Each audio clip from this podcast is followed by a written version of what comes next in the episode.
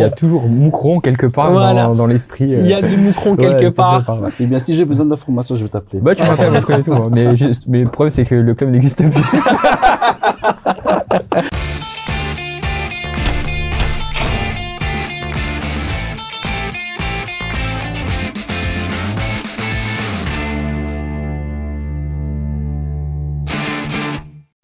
Parler ballon sérieusement sans se prendre au sérieux, c'est toujours mieux. Bienvenue dans un nouvel épisode du Clubhouse Football Time. Évidemment, centré sur la canne en folie, ça va être notre gros gros sujet. On ira également euh, du côté de la Jupiler Pro League où on va se poser toute une série de questions. Mais avant ça, évidemment, je vais présenter nos amis, nos collègues, nos chroniqueurs, aussi piquants que délicieux. En face de moi, il y en a un, Quentin, monsieur Quentin Cellini, QTN International. Comment ça va? Ça va très bien, toujours content d'être là, toujours parler football, la passion. Donc, euh... T'as pris des pecs un peu, hein Non, non, ça y est, parce que je lui ai dit que je fais régime et que j'ai envie de commencer la salle, il commence déjà. Non, on en reparle euh, au playoff. Allez, on en reparle au playoff, c'est très bien, c'est très bien. Vous nous verrez évidemment faire des séances de sport ici en direct parce que c'est absolument le lieu. Je blague, bien sûr, second degré oblige. À gauche, évidemment, Thomas, Thomas Général, le général Thomas, il était à Marseille, il a vu un match bizarre. Très bizarre. Vitinha est parti suite à cette contre-performance. Comment ça va? Bah ça va bien, ça me fait plaisir de, de revenir. Ça m'a manqué plus d'un mois et demi euh, sans parler de foot ici dans notre studio. C'est douloureux. Ouais, c'est difficile. Ben, ça me fait plaisir en tout cas que tu sois de retour. Ouais. Ça fait du bien d'avoir euh, ton expertise en tout cas. La dernière émission qu'on a fait en ta compagnie a absolument Ouais, cartonné sur les réseaux. Euh, voilà, on, on- on ne cesse bien sûr de vous remercier encore une fois pour votre fidélité. C'était vraiment incroyable. Mm. Et, euh, et puis tu, tu vas nous expliquer aussi ce que tu as vécu un petit peu à Marseille en deux mots. Avec plaisir. Là maintenant tu veux Ouais, vas-y, vas-y. Bah match compliqué. Enfin il y a deux semaines avant j'avais fait Marseille-Strasbourg. Euh, match euh, correct, euh, normal, classique, pas à guichet fermé. J'a- J'arrive euh, à Marseille euh, samedi dernier. Je suis devant le stade, il y a plein de supporters, boum, des fumigènes, des, des, des trucs qui éclatent et tout. J'ai sursauté de partout. C'était c'était très impressionnant. Fr- Franchement, quand c'est des gros matchs, c'est c'est une tension, une ambiance complètement différente. C'est guichet fermé. En plus, ils gagnent pas, donc euh, après le match, c'était c'était tendu. Mais euh, bon, après, euh, allez au Vélodrome si vous l'avez jamais fait, vraiment faites-le parce que c'est incroyable. Là, ça donne envie. Reporter sur le terrain, notre Thomas. Et puis à côté, bien sûr, l'invité aujourd'hui, c'est plus qu'un invité, c'est un chroniqueur. Il a du talent, il est beau, il est fort, il est évidemment euh, euh, dans, dans, dans tous les meilleurs euh, podcasts qui peuvent être présents, surtout de à côté NL, mais également du côté de FR avec l'AD1, Coolcast, l'AD1. Voilà, c'est c'est des médias qui existent aujourd'hui et ça fait plaisir de l'accueillir. Évidemment, également présent du côté d'Eleven Dazone, Andy Kissema. Comment ça va, mon Andy Euh, ça va, ça va. Et toi ça va, la présentation était bien Très bien. Ça a Très été bien. satisfait Allez, le petit billet, donne-moi le petit billet. ça me fait plaisir de t'accueillir. Merci beaucoup d'être là. En Non, tout merci cas. pour l'invitation. hein. Ça, Ça- me fait plaisir d'être là. Bah ouais, vous suivez la canne hein, avec Ouais. grande, grande attention et on va la suivre aussi ici. Oui, oui, oui, Euh, truc de ouf, ce qui se passe dans cette canne. Si, si on avait demandé à Spielberg de faire un scénario, il n'aurait pas fait mieux. Pas fait mieux. Pas fait mieux que ça. Parce que c'est que je vois là ou c'est qu'on c'est qu'on a, c'est qu'on a là, c'est c'est historique. Je crois, pour moi, c'est la meilleure canne de, de, de- du siècle. Ouais. Disons ça comme ça. J'ai jamais vécu quelque chose comme ça. Mais c'est ça, je voulais te demander, et je voulais vous demander les amis, résumer la canne en un mot, pour toi. Je veux dire ça en anglais, hein, crazy. Crazy. C'est fou. C'est fou. C'est fou. Il y a, y a rien, il y a rien qui est logique. Il y a, y a rien de logique. Mhm. Donc il y y a le Sénégal, que ce soit l'Égypte, que ce soit le Congo, Cap Vert, il y a, y a, rien qui, il y a rien de logique. À, à tel point qu'on pourrait penser que le Cap-Vert ou l'Angola pourraient gagner, quoi, c'est ça Justement. Justement. Et c'est ça qui est fou. Parce qu'au début, il y a personne qui, qui donnait, même au Cap Vert ou l'Angola, une chance de, Mhm. d'être même en, en, en quart de finale, quelque chose comme ça. Et maintenant, regarde. En un mot, Thomas, la canne, c'est Surprenant. surprenant. Ouais, ca- carrément. Franchement, comme il dit, il y a des trucs euh, très illogiques. et- Après, ça me, ça me surprend pas parce que, euh, enfin, à chaque canne, il y a toujours eu des, des petites surprises Mhm. ici et là, mais là, c'est quand même extrême. Oui, oui, oui, c'est Ouais. extrême. Mais, euh, mais non, c'est très surprenant. T- euh, Quentin. Moi, je dirais passion. Parce que j'ai l'impression que les, les joueurs, bah, ils sont prêts à, à donner leur vie, leur corps pour le pays. C'est quelque chose qu'on voit pas forcément en Europe avec toutes les nations. On a un peu le- euh, notamment le cas avec l'Italie. Et c'est pour ça que des fois, avec un manque de qualité, bah, ils arrivent à gagner des trophées. Et là, quand je regarde les matchs, bah, je les vois, euh, ils sont morts, bah, ils vont tout donner. Même les remplaçants. Encore, j'ai regardé hier avec le match Sénégal-Côte d'Ivoire, les remplaçants, les joueurs, ils sont sortis. Ils ont commencé à sauter, à courir partout. T'as l'impression qu'ils étaient encore dans le match sur le Mhm. terrain. Et c'est, ils ont une passion qu'on trouve, qu'on n'a pas ça en Europe, je trouve. Et c'est, c'est beau à voir. On l'a dit, cette canne, elle est absolument incroyable. Elle, elle est folle du début à la fin. Il s'est passé des péripéties absolument dingues. Mais est-ce que, par exemple, toi, euh, Andy, tu penses que ça va changer l'œil des observateurs européens sur le football africain? Est-ce que cette canne va permettre de faire évoluer les mentalités? Sa popularité peut y aider pour toi? Oui, je crois. Et je crois même que c'est depuis euh, l'édition passée que ça, a commencé parce que tu voyais déjà que footballistiquement, il y avait c'était de plus haut niveau. Ils ont ça comme ça, qu'il y avait plus de tactique. La différence entre euh, deux ans passés maintenant, c'est que genre les petites équipes, ils étaient plus défensives, ils étaient plus ah, avec les low blocks, tout ça. Et maintenant, tu vois, comme les Cap Verts, ils sont en train de jouer. C'est, c'est, c'est, c'est, tu peux presque les comparer à Manchester City. Pour, pour être très honnête, parce que ça Le combine derrière. Ouais, le Cap Vert, ça combine derrière, au milieu, devant. Genre, ils, ils vont jamais tirer un long ballon. C'est toujours de la combinaison, combinaison. Et tu vois que il y a aussi beaucoup de binationaux, en fait, qui sont aussi en train de jouer, qui sont dans le continent, ils sont, ils sont là. Et c'est ça qui augmente aussi le niveau. Et ça fait que, à cause de ça, ou grâce, je crois, grâce à ça, il y, a, il y, aura plus d'intérêt, plus d'intérêt. Il y a comme, par exemple, au Cap Vert, il y a Bébé. Il a joué pour Manchester United. Et moi, quand j'ai vu ça, parce que je me disais, ah ouais, mais je le connais. Parce que c'était, soi-disant, le nouveau Cristiano Ronaldo. Ouais, le fameux bébé. Ouais, Ouais. et maintenant, tu vois, le coup franc qu'il a fait, je sais pas si vous avez vu, coup franc, je crois, à 40 mètres. Je me dis, mais le gardien, il fait ça. Ouais, le gardien, pff, on n'en parle pas, Ouais. mais il a fait ça à deux reprises, tu vois.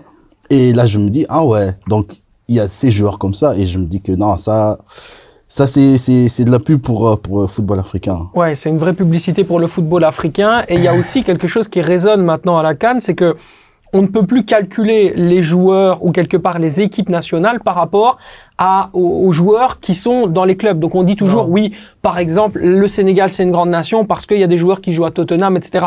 Aujourd'hui, la Cannes a complètement reformaté ça. Des joueurs euh, qui jouent en Angola, euh, on en verra euh, un justement qui sera notre invité exclusif dans, dans, dans le Clubhouse dans quelques instants. Euh, bas de tableau de Portugal, ça peut tenir euh, un, un grand attaquant mondial comme par exemple Victor Osimhen. C'est dingue Thomas ce qui se passe. Mais c'est dingue, mais moi justement, euh, je suis pas forcément d'accord euh, avec ce que notre euh, notre invité vient de vient de dire par rapport au fait que ça peut euh, ça peut augmenter en, en termes d'intérêt par rapport au, au football européen parce que justement il y a enfin moi je le vois plus en profondeur. Par exemple tu vois des clubs euh, qui qui, euh, qui qui sont dans l'obligation d'envoyer des joueurs euh, à cette canne parce que c'est en pleine saison. Je pense que c'est plutôt problématique parce que eux ça, ça les embête. Et du coup je pense que que cet intérêt ne, ne sera jamais là parce que ils perdent ces joueurs là et du coup ces clubs sont affaiblis durant la saison. Donc Mhm. les gens je pense en Europe ils feront pas forcément donner beaucoup plus d'intérêt je pense à, Ouais. ces- à cette canne parce que c'est justement en pleine saison et après il y a aussi euh, quand on regarde tous les clubs qui ont fini premiers euh, dans les dans les groupes donc on a par exemple le Mali euh, il y La a le Cap Guinée Vert il y a la équatoriale. Guinée équatoriale Mhm. tu vois il y a pas il y a enfin c'est c'est quand même très très bizarre de voir de voir ce, ce genre de pays finir dans dans dans enfin premier de, de leur groupe et à côté de ça aussi quand on regarde le meilleur buteur de cette canne c'est un arrière droit c'est c'est un arrière droit qui joue en troisième division espagnole Souhait. donc, tu vois, c'est ça qui me, qui me fait dire est-ce que ça va vraiment faire augmenter l'intérêt auprès des, des Européens cette canne? Je suis pas forcément Juste pour vite faire répliquer. Ouais. Non, vas-y, vas-y, tranquille. Je crois en fait que, par exemple, cette canne, normalement, ça devait être l'été passé. ouais Mais je sais pas, les gens qui travaillent pour la FIFA et tout, je sais pas comment ils réfléchissent parce que tout le monde sait que l'été au, au Côte d'Ivoire, c'est c'est c'est c'est Ouais. c'est quoi 30 35 degrés minimum, c'est entre 35 et 40, je sais pas, Bah quelque ouais. chose comme ça. Tu peux jamais jouer au foot. ouais sûr Et Mhm. moi, je me dis, en fait, c'est juste question d'organisation. Parce que si pour une Coupe du Monde, on peut arrêter tout au mois de, de, de novembre jusqu'en décembre, bah, pour la CAN aussi, on peut la faire, pour la CAN, on peut la faire. Il y a aussi le Asian Cup qui est Mhm. en train de jouer en même temps. Pourquoi on peut pas faire ça pour les deux? Parce que maintenant, t'as raison, hein, les Ouais. clubs, ils sont en train de rater des joueurs. Disons, comme au Super Pro League, ah oui euh, Gant, Gant, c'est pour dire ça comme ça, désolé, ils sont dans la merde. Ouais, c'est- pour ça que je préfère. enfin, non, je- ouais. t'as, raison, mais moi, je- pour moi, c'est juste question d'organisation parce que si tu regardes vraiment le tournoi en soi, Ouais. que ce soit ici, euh, allez, en Afrique ou en Asie, les deux tournois sont vraiment bons. Oui, non, ça, ça, je suis plutôt d'accord, même si, bon, euh, meilleur buteur, ça reste quand même arrière droit, euh, qui joue en troisième division espagnole, mais bon, enfin, bref, c'est comme ça. Mais euh, maintenant, je suis d'accord avec toi, mais c'est juste une question d'organisation. Je Oui. pense que si la Cannes se jouait en, en été ou, ou l'Asian Cup, franchement, je pense que oui, il y aurait beaucoup plus d'intérêt venant des Européens. En je pense. 2025, ça sera en Maroc. Moi, au j'aurais, moi, faut- honnêtement, j'aurais plus plus euh, plus envie de regarder la Cannes En été, c'était ouais. l'été que maintenant parce qu'on a tellement de choses à regarder la Joueur Pro League euh, les autres championnats enfin c'est très compliqué Ah, de c'est tout suivre, tu vois. Justement, moi, j'ai j'ai tendance à constater que les gens font, font tout simplement le choix d'aller vers la Cannes. Alors, peut-être que c'est parce que un- j'ai un prisme francophone et je, je, je vois aussi les choses d'une autre, d'une autre manière. Mais aujourd'hui, euh, sur les réseaux sociaux, euh, sur les discussions plateaux, sur les, les émissions qui font le plus de vues, que ce soit sur YouTube ou même, euh, euh, ou même en télé, les gens sont vraiment concentrés sur la Coupe d'Afrique des Nations. Ça alimente les discussions et quelque part, on a l'impression que le football de club, bah, on a envie de le laisser un peu sur le côté pendant un mois et puis c'est très très bien. Euh, C'est c'est aussi ça aussi la magie de la Cannes. Il y a vraiment cette année quelque chose de spécial, Andy, qui est en train de se Mhm. passer quoi. Non, c'est vrai, même pour moi, je dis honnêtement, les seuls clubs que je regarde, c'est les clubs que j'aime. Il y a Arsenal qui a joué peut-être une fois ou deux fois. Il y a le Standard, Mhm. malheureusement que je regarder. Et pour le reste, très honnêtement, c'est que les, Ouais, les ouais, fait, priorité quoi tu mets la oui, priorité oui, euh, et, et c'est un peu comme tu dis, c'est juste les choix que, que tu dois faire parce que je comprends bien que tu Mhm. peux pas le faire. mais voilà moi aujourd'hui j'ai pas le temps de me consacrer Non, je à 100% à cette Oui, oui, j'aime bien bien la regarder tu vois bien sûr. mais c'est très compliqué Mais parce que de justement toute façon, en euh, 2025, ça sera au Maroc et ça, ça sera en été. Donc, bah j'espère je espérons qu'ils vont laisser ça en été. Donc, c'est un peu ça. Ouais, c'est ça, c'est ça exactement. Et puis ce que je voulais dire aussi, c'est que euh, on voit aujourd'hui que peu importe, tu parles d'un latéral droit meilleur buteur de la Cannes, quelque part on s'en fout qu'il joue en Détroit portugaise et lui s'en fout et lui montre par exemple à son adversaire qui pourrait très bien être Sadio Mané, aujourd'hui éliminé bien sûr euh, euh, une grande star du football africain, que eh ben il y a pas de peu importe où tu joues, c'est Mathias Pogba qui nous le disait la semaine Mhm. dernière dans l'émission, tu vois tu succèdes à pas de Mathias Pogba, c'est pas mal, t'es assis à côté de toi. Euh, Il était là, hein, genre, il était euh, juste là, juste là. Euh, et, et qui nous le disait clairement, on s'en fout de qui tu es quand tu es en équipe nationale, que Ouais. tu sois de la Guinée, la Guinée équatoriale, le, le- le Cap Vert, etc. Euh, quelque part, c'est comment est-ce que ton équipe va mieux comprendre le jeu que l'autre. Et quelque part, aujourd'hui, il n'y a rien de surprenant dans une Coupe d'Afrique des Nations, Andy. Il n'y a rien de surprenant. C'est l'impact, c'est la consistance, c'est le moins de déchets possible et c'est l'efficacité. Après, derrière, on cherche pas à ce que tu fasses du tiki-taka. L'Angola l'a fait. C'était très sympa. Sur le but, euh, le premier but marqué euh, euh, face, euh, je pense que c'était face à qui qu'ils ont marqué euh, l'Angola? Euh, Contre qui jouait l'Angola au huitième Je te donne. Ah, en contre... ah, je pensais que tu parlais Non, en non, non, ici, ici, en huitième. Euh, contre... non, c'était pas Burkina Faso. Ils ont marqué un premier La but. la Namibie non? Le premier but, c'était contre la Namibie, effectivement. Ils ont Namibie, gagné, ils ont, oui, oui, ils ont oui. gagné 3-0. Oui. Le premier but est incroyable. Dans le décalage, c'est. Manchester City, c'est Pep Guardiola, c'est Mhm. fantastique. Mais dans l'esprit, il n'y a pas de lui joue là-bas, moi je joue en Détroit, donc je me sens inférieur.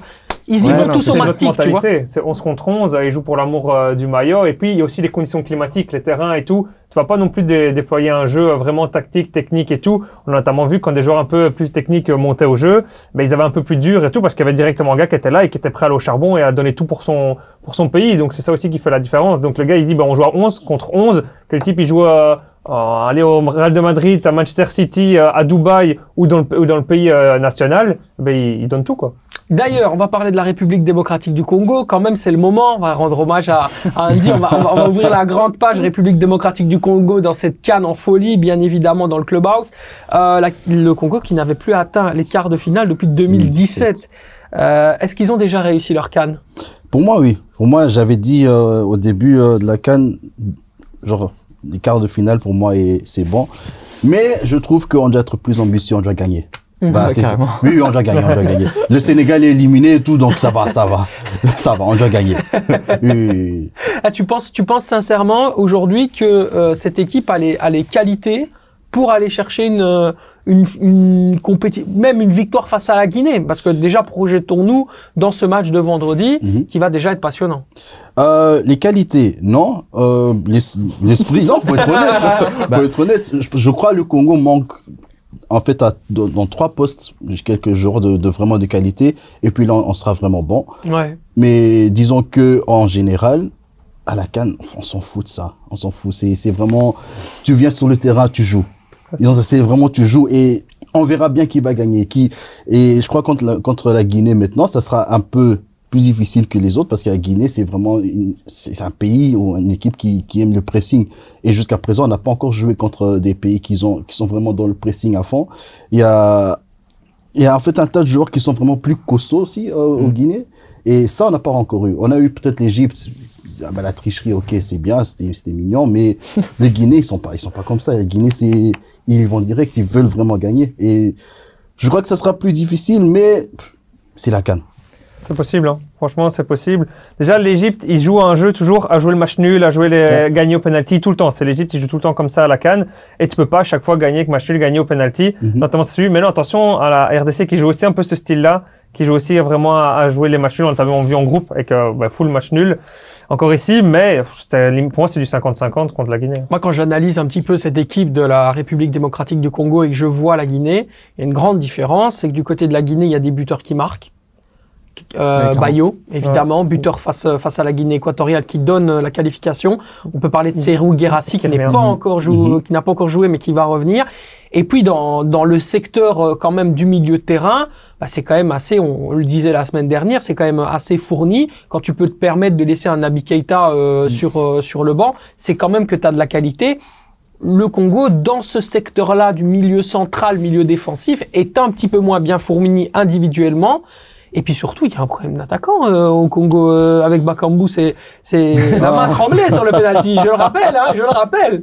Non, tu sais, Bakambu, en fait, j'ai rien contre lui, franchement, très honnêtement, parce que c'est, c'est quelque part grâce à lui qu'on a, en fait, euh, tous ces joueurs qui sont là. Ça, Ouais. ça, je- on doit être honnête, c'est lui qui a, il a, il a appelé les Sami, il a appelé notre gardien, tout ça. Mais je crois que à un certain moment, faut savoir, faut connaître ta place. Il faut savoir où tu es parce qu'il a 32 ans. Il est pas titulaire au Galatasaray. T'as un Banza au Portugal, c'est le meilleur buteur. T'as un, un Fiston Mayele aussi, il, marque des buts. Laisse-les jouer. Bah, le, le choix, c'est toujours l'entraîneur, mais je crois que quelque part, par, par exemple pour, le, pour, le, pour ce penalty, il Ouais. devait laisser ça à quelqu'un comme Wissa. Il est à Brentford, il est en full confiance. Laisse ça à quelqu'un qui qui va pas trembler, hein, pour être honnête. Mais t'as raison, en attaque, on a vraiment un problème parce que on marque pas. Ouais. On marque très difficilement. C'est juste là contre l'Égypte la première fois que qu'on qu'on- qu'on a avancé, qu'on a qu'on est à 1-0. Normalement, c'est toujours qu'on marque contre nous et qu'on doit revenir. On est plus une équipe de, de réaction que d'action, disons ça comme ça. Et surtout, le Congo est une équipe qui a du mal à jouer court. Euh, par exemple, un Théo Bongoda est très fort dans le jeu court, dans les combinaisons jeu court. Un joueur comme Wissa en est capable également. Kakuta n'a pas joué, donc il n'était pas présent. Mais on voit dans le jeu cette équipe du Congo euh, qui pourrait être bien meilleure dans l'animation, mais qui quelque part se cantonne à ce qu'elle sait faire et qui va jouer avec d'autres qualités que ce qu'elle pourrait peut-être techniquement proposer, parce que peut-être euh, il faut jouer la sécurité. On peut pas se lâcher à 100%. On a envie de, de jouer le football qu'on a envie de jouer, c'est très bien, parce qu'on veut gagner, mais on a encore l'impression que le braquet, il peut encore être placé au-dessus euh, au Congo. Tu vois ce Oui, que je veux bien dire? sûr, mais je crois que c'est un choix de, de Sébastien de Sabre pour, pour se dire que on est peut-être dans une première phase aussi sur son, son première année, la première année qu'il est vraiment coach du, du, ou manager du Congo, disons ça comme ça. Et il se dit que pour maintenant, on doit juste en fait jouer un peu la sécurité, surtout la sécurité défensive, parce que je crois que de ce côté-là, je peux je peux rien dire. Il y a, il y a Mbemba, il fait un, un, un très bon tournoi. Il y a Batu Bitika, Maswaku même et, et Kalulu, ils font ils- ils- les quatre, c'est c'est bon, il y a rien à dire. Même l'entrejeu avec les deux six, avec Mutusami et Piquel, c'est c'est c'est très bien. C'est juste le problème est que il cherche pas plus loin parce qu'il se dit que ah ouais si on peut juste avoir ces, ces six joueurs-là défensivement et qu'on marque un et qu'on défend bien, c'est assez pour maintenant. Et je me dis que dans une deuxième phase, c'est là qu'il va commencer avec plus de jeux, plus d'attaques. Peut-être jouer pas, pas jouer avec 2-6, mais avec 1-6 et, et toutes ces choses-là. Et je peux bien comprendre parce qu'il se dit que la première chose que je vais faire, je vais rendre le peuple congolais un peu heureux. Je vais en fait plus de résultats. Comme maintenant, je crois que tout le monde a vu les images, sur- que ce soit sur TikTok, Instagram, tous les Congolais sont devenus fous. Dis- Ouais, faut, ouais. faut se dire que cette nuit-là, moi-même, Ouais. je suis allé dormir à 6 heures du matin. Bah. Genre 6 heures du matin, je suis allé dormir. À 9 heures, j'avais, j'avais déjà quelque chose, quelque chose à faire. Mais c'est juste, pour nous, c'est, c'est, c'est quelque chose de fou. C'est un peu la même chose que j'avais quand la Belgique avait fini troisième Mm, mm. en 2018. J'avais tout à fait la même chose parce que c'est, c'est quelque chose, tu, tu, tu t'y attends, mais tu te dis, ah, je connais mon pays. Ouais. Tu vois?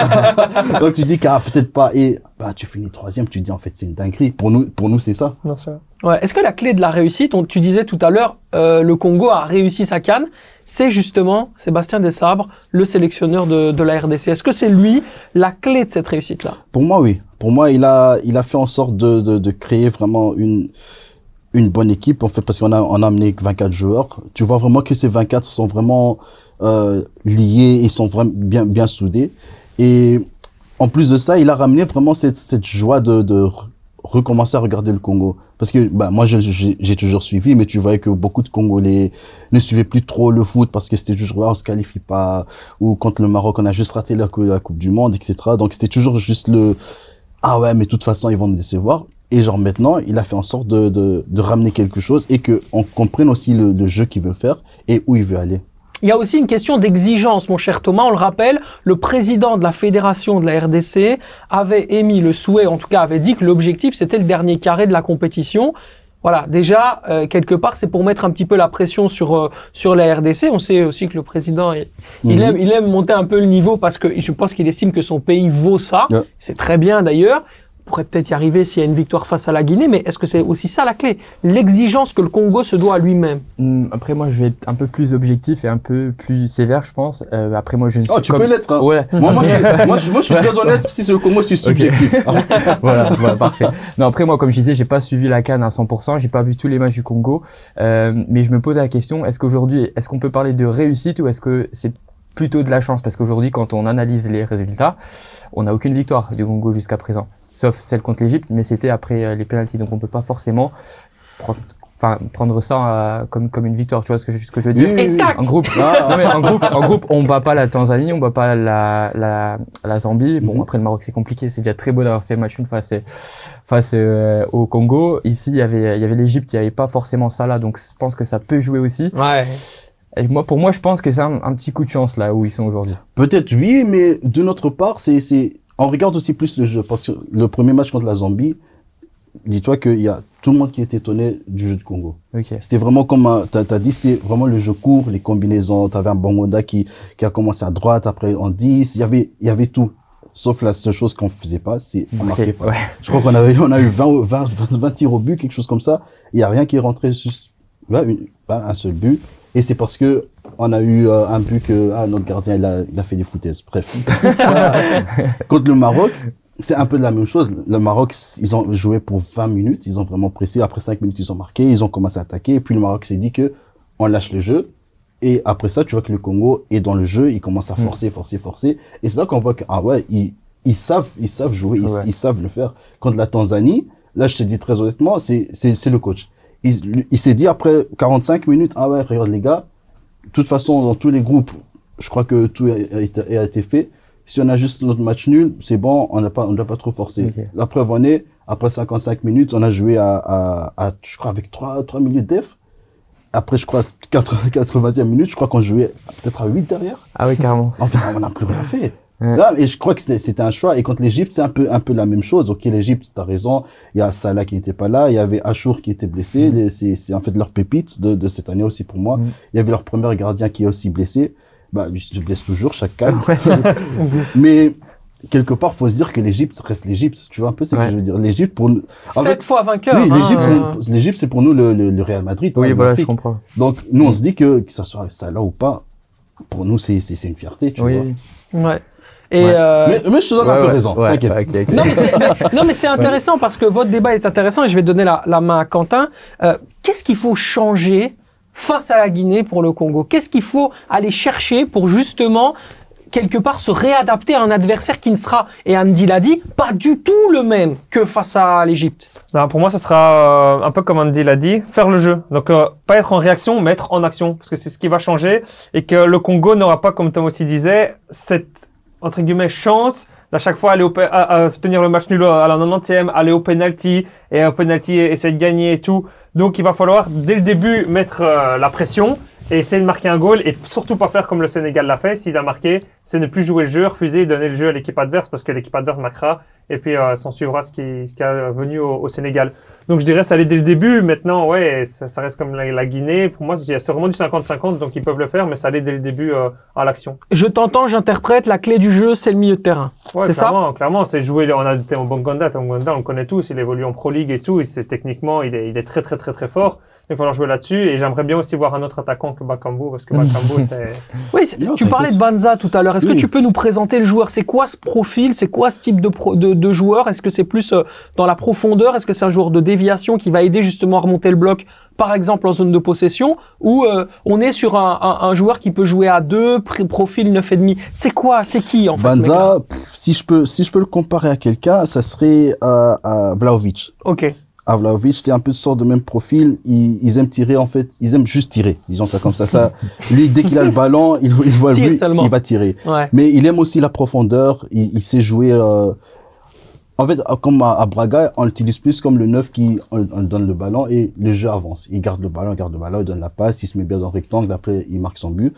Euh, mais il sait faire en, en fait tout. Je crois maintenant le choix que, que notre coach fait euh, en, en, en prenant plus Bakambu, c'est peut-être plus l'expérience parce que ça se voit aussi quelque part. Et là, je donne raison que tu vois quand Bakambu joue, il sait bien comment comment comment dire. Il, il connaît l'Afrique, disons ça comme ça. Banza, c'est sa première fois, il connaît pas trop l'Afrique. Et le football africain, c'est totalement différent. Je crois.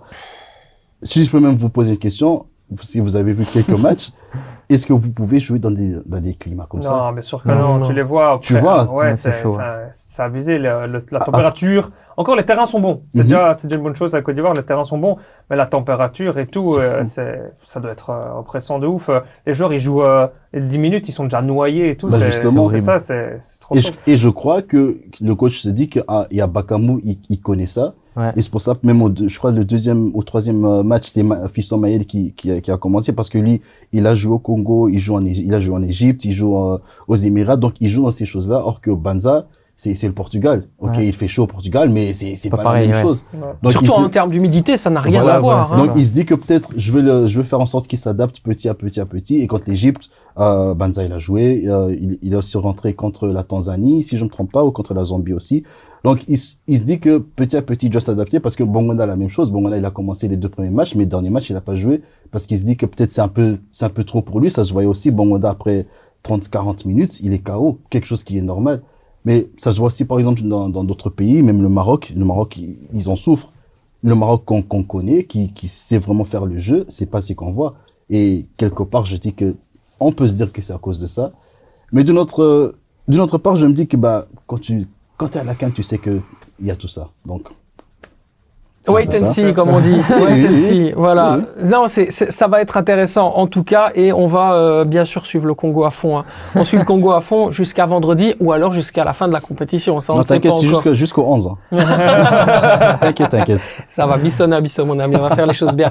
Euh, on passe maintenant, bien sûr, à l'Angola. Évidemment, on va parler de cette équipe de l'Angola parce qu'on a ici dans le Clubhouse Football Time, eh bien, tout simplement un entretien exclusif avec un des joueurs majeurs de cette équipe de l'Angola. J'ai nommé Jonathan Boitou. Jonathan Boitou, il est belge, hein, Jonathan Boitou, mais qui a choisi euh, la sélection euh, d'ailleurs de, de l'Angola et qui euh, bah, était auteur d'un très très bon match euh, face à la Namibie. Donc voilà, on a posé cette question à Jonathan qui est en direct euh, de Yamoussoukro au moment où il nous répond. Eh bien, après sa performance XXL contre la Namibie, quelles sont les forces, les qualités de l'Angola pour éteindre le Nigeria? Qu'est-ce qu'ont en plus les palancas negras?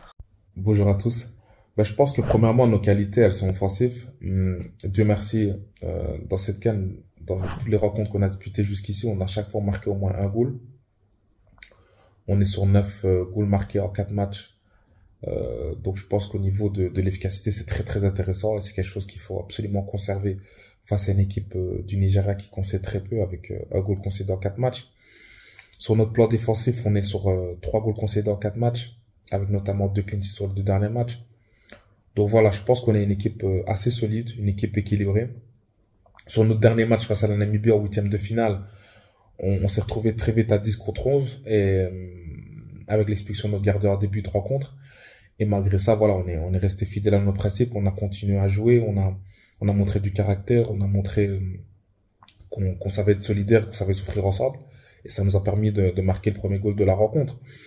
Donc euh, voilà, je pense que face à une équipe du Nigeria qui a énormément de qualité, qui, qui a beaucoup plus d'expérience que, de- que nous dans ce genre de, de rendez-vous, il faudra absolument euh, montrer euh, l'abnégation, le courage et l'envie qu'on a montré euh, jusqu'à maintenant et plus euh, si on veut espérer euh, créer la surprise face au, face au Nigeria. Merci beaucoup, Jonathan Boitou. Vous l'avez écouté, forcément. Merci infiniment pour ces retours. Est-ce qu'on peut penser que l'Angola va faire une Zambie 2012 Ça, ça, je sais pas.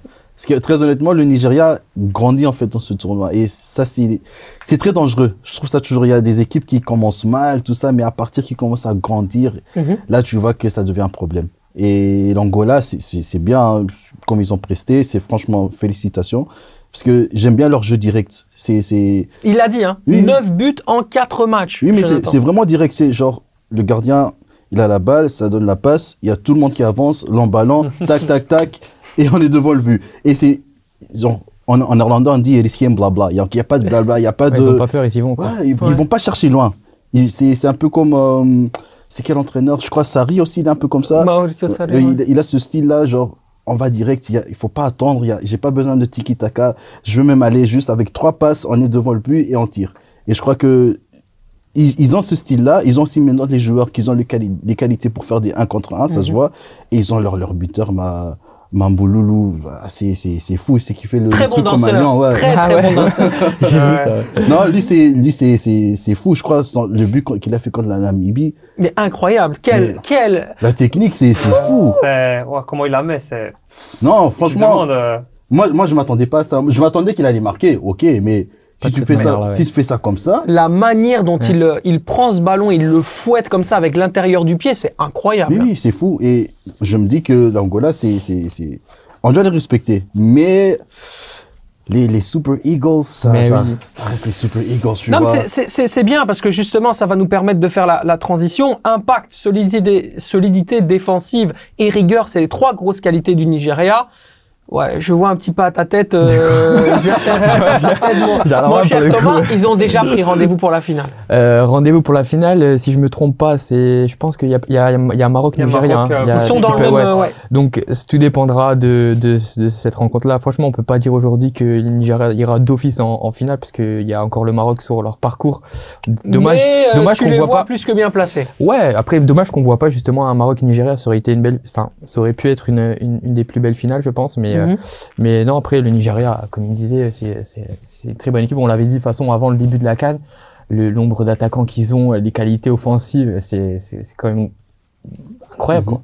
Mais ce qui, ce qui euh, est intéressant avec ce Nigeria, et tu l'as dit, euh, Andy, c'est que c'est une équipe qui, quelque part, un petit peu à la manière du, du Bayern de Munich à l'époque de Jupp Heynckes, ne fait pas de bruit, mais est un espèce de bulldozer qui avance, qui avance avec une certitude et une confiance euh, totale, en fait, euh, Quentin. Non, ouais, c'est clairement ça. Et puis, ils sont aussi bons défensivement. Parce que c'est ce qu'on avait un peu peur du Nigeria à la base au début de cette canne. Parce que niveau offensif, c'était euh, incroyable. Ouais, Même s'ils ont eu des blessés, ils ont quand même un- une équipe incroyable avec Lookman. Quand c'est pas Osimhen qui marque, c'est Lookman qui marque et tout.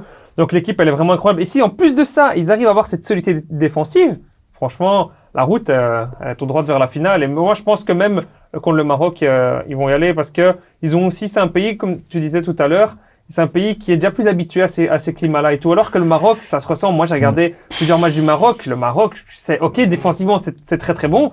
Mais aussi- offensivement, je trouve il manque quelque chose au, au Maroc. Donc euh, le Nigeria a ce que le Maroc n'a pas, c'est cette force offensive de marquer les goals. Bah, on parlait de la Zambie tout à l'heure, hein, Thomas. La Zambie, euh, le Maroc a, mis en- a été mis en difficulté face à la Zambie. Mhm. Euh, petit but, effectivement, de Racro signé Ziyech qui sort sur blessure 20 minutes plus tard.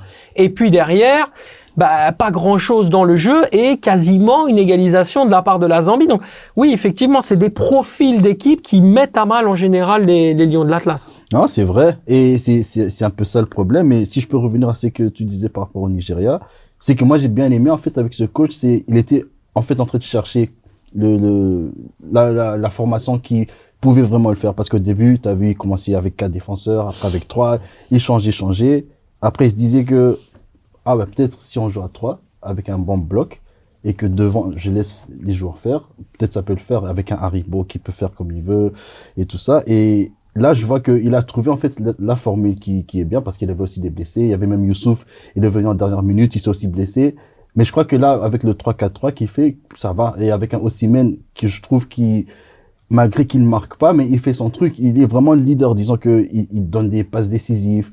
C'est vraiment le gars, il, il tient le ballon, il laisse le, le reste avancer, tout ça. Je crois que il a pris vraiment ce rôle pour lui d'être le, le leader offensif. Exactement. Mais pour revenir peut-être à ce que tu disais pour le pour le Maroc, euh, je crois que c'est ça parce que maintenant il y a aussi Ziyech qui va pas jouer, il y a Bouffal qui va qui va pas être là.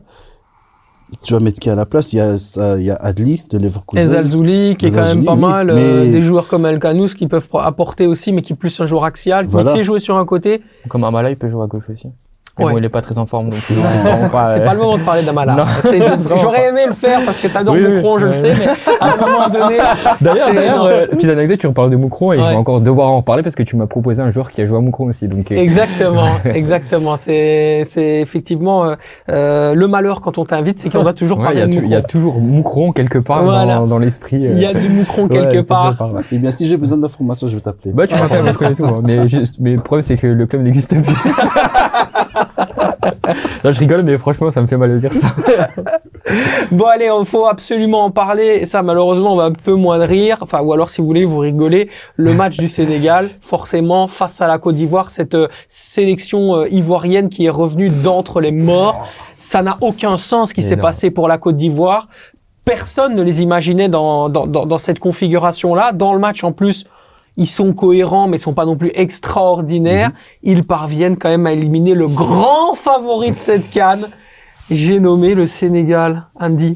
Mais faut savoir que c'est quelque chose de, de normal en Afrique. hein. Depuis la Zambie, en fait, le gagnant ne passe pas ou bien les groupes de face ou bien les derniers quarts. Alors la statistique c'est très simple, c'est que ça fait sept fois d'affilée que le vainqueur sortant de la canne n'atteint pas les quarts de finale. Ben ouais. Donc oui, effectivement, c'est c'est dur, c'est très très dur pour euh, pour le Sénégal, mais là c'est vraiment la stupeur. On s'y attendait pas du tout. Qu'est-ce que ça veut dire du Sénégal? Euh, pour moi, ça veut pas, ça veut pas dire grand chose. Très honnêtement, hier, il devait en fait finir le match. Bah, t'es à 1-0, je crois, après 3, 3 ou 5 minutes, je sais même plus. Troisième minute de jeu. Troisième minute. Après, c'était un, un beau but. Il y a Mané avec le centre et je, moi, je trouve comment, comment il a tiré à Bip, c'est magnifique. Mais moi, je me dis, après un, après un moment, tue le match. Fais au moins un 2-0, 3-0, après c'est bon. Mais dès que tu vas pas faire ça, et c'est comme on dit, quand un animal blessé, dès qu'il revient, il revient plus fort, tu vois. Et puis, ils font, il y a un penalty qui revient, 1-1. Après, tu sens même pendant les prolongations, c'était la Côte d'Ivoire qui avait tout le temps le ballon, le ballon, le ballon. Et moi, je le sentais quelque part, ou bien la Côte d'Ivoire va marquer, ou bien pendant les pénalties, le Sénégal va pas réussir. Je, je le sentais vraiment. Mhm. J'osais pas le dire, mais puis on a vu le- les tirs au but. On les a vus trop beaux ou pas les Sénégalais? Oui, Ou eux sont vus trop beaux parce que c'est ça un peu le problème dans, dans ce type de match. Si tu marques beaucoup trop vite après 3-4 minutes, bah après. euh, c'est trop à l'aise. C'est Ouais, l'entraîneur. L'entraîneur, il a déconné. hein. Quand l'entraîneur, à, la- à partir de 15-20 minutes de jeu, il y a tous ces joueurs de se calmer, de reculer et tout. C'est pas comme ça que tu dois y aller. Tu dois commencer à, à tout donner. On l'a vu dans tous les matchs de la Cannes, ça se passe comme ça. Une équipe qui marque trop vite, eh ben hop, il y a Mhm. le 1-1 qui arrive en, en deuxième mi-temps. Mhm. On l'a vu dans les matchs de la RDC, dans d'autres matchs, il y a eu tout le temps ça. Et là, tu mènes 1-0.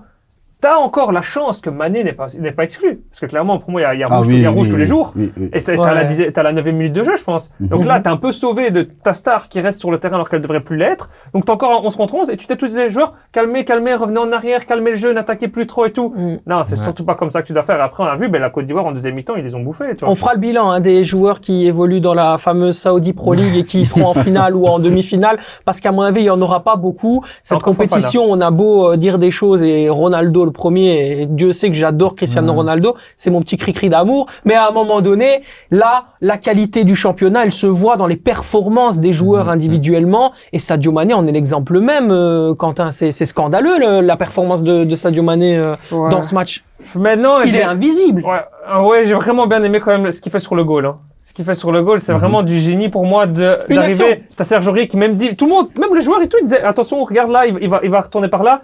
Et t'as un tout petit espace ou comme ça. Et franchement, le faire comme il a fait, c'est vraiment beau. De son mauvais pied en plus, mettre le centre, centre millimétré, c'était une belle action. Mais après, clairement, Les qualités individuelles, elles se discutent pas, les Voilà. qualités techniques non plus. C'est le physiquement, ils ont lâché. À un moment donné, tu sens le moteur n'est plus comme là. ça quand on regarde Marez, Marez c'est plus du tout le même et tout. euh, Ouais. Il était pff, méconnaissable. J'ai regardé le match de l'Algérie mais contre la Mauritanie parce Ouais. que j'aime bien Koïta de, de Saint-Tron et Mhm. tout et, et je voyais ce, ce match en direct. Marez il est monté, il a pas touché un ballon, il a rien provoqué, il a rien fait. Et c'est là que tu te dis ben il est plus, il est clairement mais plus en condition quoi. Alors à City il joue un match sur deux, mais là alors qu'il peut jouer le match, il est vraiment plus le même. Moi, je suis, moi, je suis pas d'accord, pardon. Non, vas-y, vas-y. Je suis pas d'accord. Franchement, Marez, je l'aime bien, mais j'aime pas le défendre parce que j'aime pas City, pas du tout. Mais Mahrez n'a jamais été un joueur explosif ou un joueur Non, très mais il tentait important. quelque chose. Là, il, il savait plus tenter quelque chose. Ok, parce qu'il avait un homme sur lui, mais tu vois qu'il était un peu perdu, qu'il il est plus en confiance, c'est sûr. Mhm. Mais c'est censé être un, un leader technique. Et je suis désolé, mais il a plus du tout été le leader technique lors de Tu cette canne. Ah ouais, franchement. Ici, quand il, il était monté au jeu, même contre la Mauritanie et tout, je le trouvais. Il, normalement, c'est le joueur qui doit te faire cette différence. C'est le joueur qui doit t'amener cette action et tout. Mhm. Non, il devait compter sur la vitesse d'un Amoura euh, ou, ou Belaïli pour euh, faire quelque chose. Mais Mahrez, je trouve, il a rien, il a rien fait. Moi, non, le match de la Mauritanie, j'ai regardé, je il vous était. trouve trop dur. hein. Non, le match contre la Je vous Mauritanie, il était. vraiment trop dur. Non, parce qu'on sait que c'est ce leader. Le, on dit Algérie, on pense à Mahrez. Mhm. Et donc là, on le voyait et il a fait quoi quoi, le match contre la Mauritanie? Moi, je trouve qu'il a, Ah, j'ai il a rien j'ai- lu beaucoup de commentaires, les supporters algériens n'étaient pas contents du tout de Mahrez non plus. Hein, donc après, moi, j'ai pas tout vu, donc je peux pas forcément juger objectivement. Mais les Algériens, ils sont pas contents hein, de ce que Mahrez a, a fait à cette c'est canne. vrai, mais Marais, c'est, c'est, ok, en 2019, ils ont gagné la Cannes parce que son coup franc.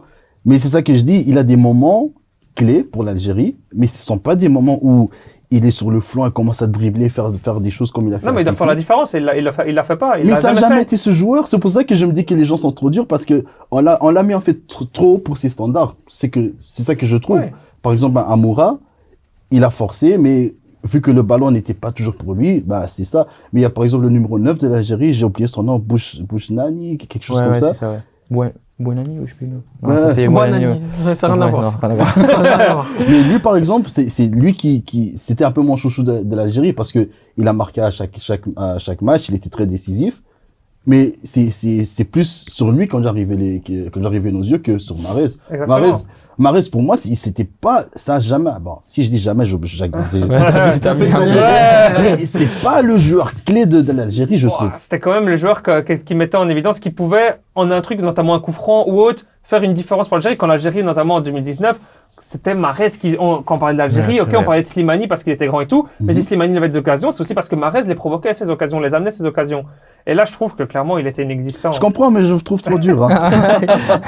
C'est magnifique. Je pense que c'est la meilleure manière de clôturer ce chapitre Canon Folie. On a parlé tout le monde, là, hein. On a parlé absolument de tout le monde. C'est parfait. Bien évidemment, n'hésitez pas, hein, lâchez un like et euh, donnez-nous votre avis sur cette canne qui la gagnera dans les commentaires. C'est évidemment hyper intéressant parce que maintenant, on parle et place surtout à parole de supporters. On se pose une question en direction la Jupiler Pro League qui concerne le standard de Liège. Et là, je vois tout de suite la tête de Quentin qui va à la fois rire mais jaune. Il, il- il rit comme le maillot derrière euh, derrière lui, c'est-à-dire euh, plus ou moins jaunâtre vert. Voilà, le mercato du Standard de Liège peut-il les sauver des relegation playoffs On vous a posé la question sur X, autrement appelé Twitter.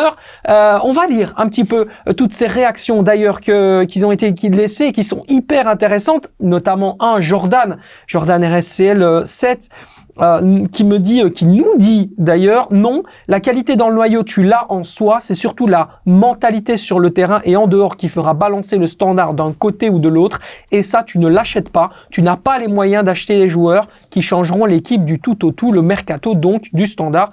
Peut-il les sauver des relegation playoffs? Voici, voici sa réponse. D'accord ou pas? Tu as la qualité dans le noyau, il dit. Exact. Suffisant C'est ce aujourd'hui. qu'il dit, tu- la qualité du noyau, tu l'as pour euh, te sauver des relegation Ah oui, pour se sauver, ouais, j'espère bien, parce que si tu te sauves pas, il y a un problème. Mais, mais, euh, mais pour, euh, enfin, pour, euh, enfin, avec l'objectif de base que le standard avait en début de saison, le noyau qu'ils ont aujourd'hui, je suis désolé, mais il est, euh, il est, pas- il est pas bon, hein, il est- c'est pas assez, c'est, alors, offensivement, ils ont rien. Il y a aucun joueur qui peut faire la différence dans, dans, il y, a- il y en avait un. Ah, Il peut faire une différence. Ouais, mais pas, Il, a, il a pas non plus, euh, je veux dire, il est pas bien entouré. c'est pas, c'est pas celui, c'est pas le Balukicha de la saison dernière. Bien sûr. Enfin bref, après il y a des circonstances qui Exact. font qu'aujourd'hui aussi. Mais le, le seul joueur, et j'avais vraiment hâte de le voir sous les euh, sous l'écho, c'était c'était Chanak. Je, franchement, je pensais Mhm. qu'il, enfin je pense qu'il qu'il aurait pu euh, apporter quelque chose de nouveau, Malheureusement, il y a une blessure. blessé, ouais. comme par hasard. C'est- je- franchement, je pense que c'était c'était vraiment euh, un, un moment clé pour lui. Malheureusement, c'est- il s'est blessé. Mais sinon, à part ça, il y a rien. Tiens, j'ai trouvé un, euh, un- justement un follower, euh, un auditeur, euh, un viewer, tu l'appelles comme tu veux, qui pense l'inverse de toi, qui Ah nous bon dit même sans mercato, le standard devrait être bien plus haut. On a un meilleur effectif que l'année passée. Il nous manque juste Zinkernagel, donc c'est surtout l'entraîneur, à l'entraîneur de se remettre en question. Ça, je suis pas. y a- non, pas du non. tout. Pas du Ça, c'est nul. Pas d'accord. Moi déjà, le fait que, que Karol Oufkons a dû, a dû quitter le standard, ça m'a fait mal. Ça m'a fait du mal parce que moi, je le trouve pas aussi mal que ça. Non, vrai. Mais pour être très honnête, c'est un entraîneur qui a besoin de qualité. Parce qu'à Bruges, si on a vu ça, quand il était là, c'est parce qu'il y avait la qualité qui était là, qu'il pouvait faire son truc Euh, je sais que t'es pas d'accord. Si, si, si. non, mais ouais, je- Oufkens, il y avait du bon, du moins bon. Mais quand tu parles de qualité et qu'il n'y avait pas ce qualité, moi, ce que j'ai surtout peur, c'est l'écho. Parce que l'écho, il l'a déjà dit quand il est venu au standard. Moi, je veux une équipe qui joue le top 3. Ok, j'ai accepté. À part- Là, il demande des renforts, il les a pas vraiment. Il est déjà apparemment en train de taper du poing sur la table en interne, l'écho, parce qu'il a pas ce qu'il veut.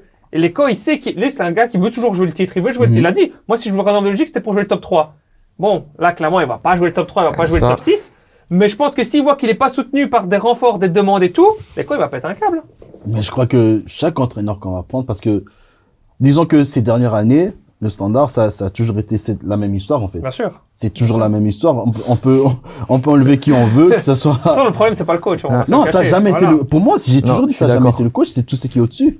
Bien Et c'est c'est c'est ça le sûr. problème. Il y a, il y a des matchs que je suis allé regarder au standard et on a toujours la chance que quand je suis là, on gagne. C'est bien. Non, mais le truc, c'est parce que j'étais allé regarder le standard contre Genk quand il y avait euh, tous ces feux d'artifice et tout sûr, ça, toutes ces lumières. Ouais. Et moi, je te dis très honnêtement, le match, c'est- c'était de n'importe quoi. Ouais, non, je mais- me disais, c'est- quoi ça? C'est comme si c'est c'est comme si je regardais des matchs en troisième provincial. Ah, le match que le Standard a gagné d'ailleurs. Ouais, oui, oui, gagné, oui. Mais la manière dans, dans le gang, c'est pas trop ça. Mhm. Et le standard, c'est comme on dit, on le sait, c'est, un club de, de feu, de l'agressivité, grinta, il y a tout ça. Et là, tu vois rien. Et c'est ça que je me dis que tu peux prendre quel coach tu veux, même Evan Leko, c'est un très bon coach. Mais si tu peux pas juste rajouter que ce soit deux, trois joueurs de bonne qualité, bah, c'est, chaud. Alors moi, je vais réagir sur ce que tu dis. D'accord, Ivan Leko, c'est une évidence, c'est un bon coach. Il a des principes qui sont hyper intéressants, notamment dans, un, dans une équipe qui aime avoir le ballon et qui aime construire le ballon sur base de possession. Est-ce que c'est l'identité du standard? Est-ce que c'est le standard qu'on attend? Est-ce que c'est comme ça que le standard a gagné des titres? Trois fois, la réponse c'est non. Donc à un moment donné, est-ce que c'est vraiment l'entraîneur qu'il fallait au standard pour pouvoir aller mieux, Quentin? Oui, parce que là, c'est de Grinta, mais de toute façon, l'entraîneur, tu peux mettre ce que tu veux. C'est. Oui, pour répondre à ta question, oui, Leco est un bon entraîneur. Oui, Leco peut, avec cette envie, cette dynamisme, cette expérience du championnat belge, et c'est le but, clairement, on va pas se le cacher, c'est d'éviter la, la Oui, mais moi je veux bien, Tom Saintfiet aussi, c'est un bon entraîneur. Hein. Ça n'a rien à voir. Est-ce que c'est le bon entraîneur pour le standard et dans cette situation-là? C'est ça la question. Pour moi, t'en t'en as aucun de bon entraîneur pour, Bah oui, pour le standard dans, dans cette situation parce que t'as aucune identité, t'as rien. Et pour répondre à- aussi à ta première question du mercato, non, le mercato va pas sauver le standard parce que le problème, comme on l'a dit plusieurs fois, il est au-dessus. Ils ont pas ces moyens financiers. T'as besoin de changer énormément de choses dans, dans cet effectif, dans ce 11. Mais quand tu vois que tous les joueurs que tu vas recruter, c'est tous des joueurs qu'on peut jouer depuis des mois. C'est tous Mhm. des joueurs qui ne jouaient plus depuis des mois dans leur club. C'est tous des joueurs qui étaient sans club. C'est des joueurs que ton premier choix il passe pas, ton deuxième choix il passe pas. Tu travailles sur un troisième, un quatrième choix, c'est jamais bon. Donc clairement, le mercato il va jamais sauver le standard. Non. Ce qui doit sauver le, le sauver le standard, c'est cette mentalité. C'est essayer de changer. C'est justement la grinta qu- qu'ils ont besoin pour aller chercher des points. Et ça, c'est ce qu'il faudrait espérer avoir, mais D'autant que on peut les donner les joueurs qui, qui pourraient ou enfin qui sont arrivés et qui pourraient arriver. Bon devant, euh, on en a parlé. euh, le, euh, je dirais le jour avant qu'on tourne l'émission, Kelvin Yeboah pourrait arriver, alors que c'est un joueur qui n'a pas réussi du côté de Montpellier Ligue 1. Mm. Tu connais assez bien euh, la Ligue 1 et Montpellier. Il n'a pas fait de grands de, de grands succès alors qu'il était arrivé avec l'idée de Montpellier, puisqu'il avait inséré une, une option d'achat, donc l'idée de le garder définitivement. Un but en 14 matchs. Voilà l'attaquant qui pourrait arriver au standard, qui est un attaquant polyvalent. Mais encore une fois, c'est diligenté par la c'est 777, ça, c'est encore une fois, c'est encore une fois, c'est comme Kanga qui vient du Hertha Berlin. Ouais. C'est encore une fois, tu prends entre Ça, guillemets. pas- ça, c'est un bon, ça, c'est quand même un, un bon transfert. C'est un des seuls que je, que je trouve qu'il est quand même euh, réussi du côté du standard, même si Ouais, il est- réussi, t'es, t'es, t'es réussi. Ouais, mais bon, hein. Je dis, ok, il est pas bien servi. Je suis d'accord avec pas. toi, il ouais, c'est bien ça le servi. truc, c'est si t'as Mais pas je sais si de. c'était une réussite. C'était, une- ce serait une réussite s'il, marquait plus de buts qu'il n'était hors jeu. Oui, ok. Ça, ce serait une réussite. non, par contre, peut-être que j'abuse un peu. C'est c'est pas forcément réussi, mais c'est pas un échec. Je veux dire ça. c'est- Je veux Ouais. dire ça comme ça plutôt. C'est- c'est- Ouais, c'est mais tu prends encore les restes des autres clubs satellites qui fonctionnent pas, tu vois. Et je trouve c'est pas comme ça que tu peux, tu peux réussir à, à performer. Tu dois avoir justement ton but à toi dans, tu veux faire, c'est un peu comme l'Union fait Brighton. C'est aller chercher des joueurs qui sont pas connus dans d'autres championnats, les faire monter et puis les faire monter dans tes clubs satellites. Pour moi, si tu veux performer, c'est comme ça. C'est pas en prenant les restes de ceux qui ont pas fonctionné que tu vas performer. Ouais, effectivement. Et alors, on va terminer par une petite phrase de Jou, Jou 30 qui nous dit non. En, il répond à la question, donc en, en disant euh, non, le, le standard ne peut pas, euh, le mercato du standard ne peut pas les sauver des relegation playoffs. Ce club n'est plus dans ses belles années. On le voit grand, mais en prenant du recul, il ne vaut plus rien. Mercato ou pas, c'est pas cette année qu'on retrouvera espoir. La façon dont est géré ce club nous promet que des mauvaises choses c'est forcément pas évident du tout et ça donne pas la banane parce que ça reste un grand club. Le Standard, on aimerait le voir euh, performer, on aimerait le voir au-dessus. Euh, je prends évidemment mon avis en compte. Je pense que le Standard, c'est quand même un club qui fait plaisir et même sans, je dirais sans le Standard, il y a, y a quand même quelque chose qui manque. Euh, Le Standard, c'est quand même l'un des plus grands clubs de ces dix dernières années au en Belgique. Euh, c'est c'est- c'est- c'est grave de le voir dans cette situation-là, euh, Andy. Ouais, mais je crois que j'ai la solution. Oui. Postule, entraîne, vas-y. Ah, c'est toi, c'est toi. Ah. Non, non, il y a juste deux noms. Michel Prudhomme, il- qu'il revienne pas en tant que coach, mais en tant que Directeur sportif, directeur genre, ouais. sportif, quelque chose. Et Tu sais qu'il il a causé 35 millions d'euros de pertes quand même, Oh, euh, t'inquiète, Michel t'inquiète, mais, mais t'inquiète, t'inquiète. Maintenant, l'entraîneur, on reprend Sergio Conceição. Ah Ouais, va- je suis d'accord avec toi, mais vas-y pour aller chercher à Porto. Ouais, Vas-y pour lui dire, tu quittes Porto ou tu vises le titre pour venir jouer euh, le Toul Rouge au standard. hein. Ah, clairement que ce serait le coach il, que... il pourra le faire, hein, il aime le standard. Ah ouais, mais bon. ouais. Ah, tu Alors, t'as. Marwan Fellaini, Witzel, ils reviennent tous. Euh, t'as Batshuayi, il, il arrête euh, euh, Offener, il revient jouer devant. Alors là, dans ce cas-là, oui, c'est la bonne solution. C'est beau, c'est beau de rêver. Je pense qu'on a tous la bonne solution dans ce cas-là. Ouais, c'est ça, c'est ça. D'ailleurs, Quentin, je suppose que tu as, vu euh, le match euh, entre le Cercle et, le Bien Standard. sûr, tout. Euh, bon, évidemment, c'était une purge absolument incroyable, monumentale. Euh, Est-ce que hein. le, il n'est pas un peu clubs. surcoté le cercle de Miron Muslic Est-ce qu'il n'est pas un peu surcoté? Oui, il Non. est surcoté pour moi parce que il a un style de jeu en fait. Ça, c'est énorme. Il a, tout. il a un seul style de jeu, c'est le style de jeu, c'est allez, on va tout donner à fond, euh, euh, on va combattre, on va combattre, on va combattre. Et euh, quand t'as des clubs qui arrivent à contrer ça, c'est plus dur. Là, on a vu honnêtement le cercle, le standard. Mais ça, c'est ça, ça arrive de faire un mauvais match. Hein. T'as vu la saison qu'ils font, je suis désolé. oui, bien et tu sûr, dis, mais ils font une bonne saison parce que ils avaient les, la saison les- les dernière aussi, on verra, saison. on verra dans la deuxième partie de saison. mais la dernière aussi, ils faisaient une bonne saison. Ouais, mais toujours dans le. là, tu- c'est- justement, tu dis, ils ont un style de jeu. Ouais, justement, c'est leur style de jeu, c'est leur Oui. identité. Ça marche depuis Mais ça plusieurs... marchera pas pendant ad vitam aeternam. Oui, et quand les clubs arriveront à comprendre ça, ils arriveront à contrer. Bah, ils ont pas de, hein. solution de rechange. C'est ça le problème. Bah, si tu veux performer, si tu veux être dans le top 6 et que tu veux viser l'Europe, tu dois avoir une solution de rechange. Tu dois t'adapter aussi, dire, ben voilà, mon adversaire, ben il s'adapte à mon style de jeu. Mais tu sais faire un changement tactique, dire, ben voilà, les gars, on change, on fait ça. Bah, il en et a déjà cercle, fait. il hein. a pas. Il en a déjà fait. Il est déjà passé de, il est déjà passé à quatre défenseurs. Ils sont, ils ont déjà joué à trois. Il essaie de changer avec deux dispositif, mais attaquants. pas dans la deux- manière de jouer, tu vois. Oui, mais bon, il peut pas tout changer non plus. C'est son style de jeu. Ça fait deux ans que ça marche et tu dis, les clubs, quand ils vont contrer ça, bah, ça va changer. Je suis désolé. Ça fait deux ans qu'ils jouent comme ça. Il y a aucun club qui a, Mhm. qui a réussi à les contrer. Et là, aujourd'hui, on est quand même sur un, sur un effectif quand même assez, euh, enfin, pas compliqué, mais c'est, il y, a des- il y a des périodes un, peu- un peu plus compliquées là en ce moment pour le cercle parce qu'il y a des joueurs majeurs, des joueurs clés au système justement à Muslic qui sont absents. On pense notamment à Siké qui est pas là, alors que c'est un joueur, euh, Ouais, sûr. c'est un joueur euh, clé de, de, de ce dispositif-là. Taravic qui, qui, qui apporte aussi une sérénité défensive. C'est des joueurs qui sont importants, ils sont pas là aujourd'hui. Donc le cercle là joue pas très bien, mais c'est en partie à cause des joueurs qui sont pas là aujourd'hui. T'as vu comme il est plus incisif quand on parle de Jupiler Ah non, mais euh, Il est à fond, hein. oui, Ah, ça, j'aime bien, il, est- j'aime il bien, est j'aime chaud, il est chaud, il est chaud. Non, mais c'est vrai que globalement, le cercle, le cercle de Bruges, c'est une équipe un petit peu beaucoup d'agressivité, beaucoup d'intensité, beaucoup d'envie. Et effectivement, elle est très intéressante quand elle, quand tous les les, argu- les, les, les arguments d'ailleurs, mais aussi euh, tous les éléments sont mis ensemble.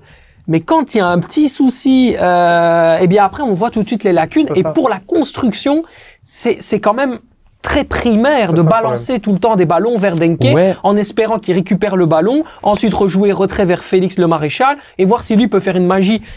C'est quand même un petit peu trop téléphoné, euh, Thomas. Trop, trop téléphoné, mais c'est le cercle de Bruges. On parle pas du standard, ni de Gay, ni de Bruges. Ils ont pas, ils ont pas de. Oui, mais alors du coup, tu dis pas ça de- de c'est, leur coup, style de jeu. qui- jouera tout le temps en huitième place. Non, s'ils veulent passer un step, ils doivent, ils doivent passer un. Bah, excuse-moi, mais, mais ouais, déjà de Ils- 1. Ils doivent le vouloir s'ils veulent passer au-dessus.